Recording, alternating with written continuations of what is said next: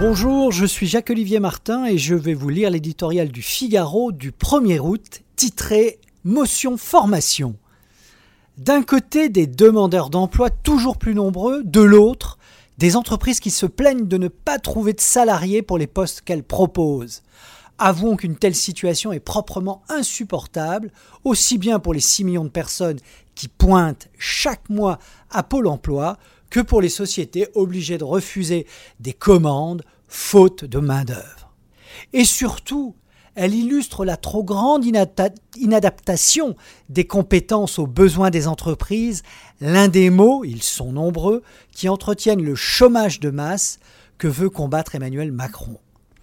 Après les ordonnances sur le Code du travail, il y a un an, le chef de l'État poursuit son offensive sur le front social, avec la loi Avenir professionnel adoptée en ce début août, il espère provoquer un vrai Big Bang pour doper le nombre d'apprentis, améliorer la formation professionnelle dans une économie en plein bouleversement, protéger les travailleurs indépendants toujours plus nombreux avec l'essor d'Internet. Cette loi concerne l'ensemble des actifs, mais vise en priorité les plus vulnérables, autrement dit les moins qualifiés. Rappelons que le chômage est parfaitement inégalitaire. Il touche les décrocheurs et les actifs sans formation, mais pas les diplômés Bac plus 3 et au-delà qui sont au plein emploi.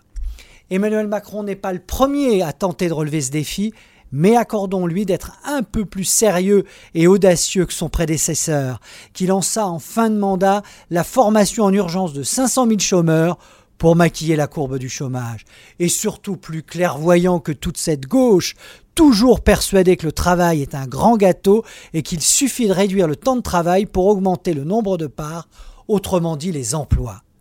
Le chef de l'État n'est pas de cette école et ne s'en est vraiment jamais caché. Il juge l'acquisition de compétences et l'incitation au travail préférable à l'assistanat qui coûte un pognon dingue, sans forcément beaucoup d'efficacité, qui l'en blâmerait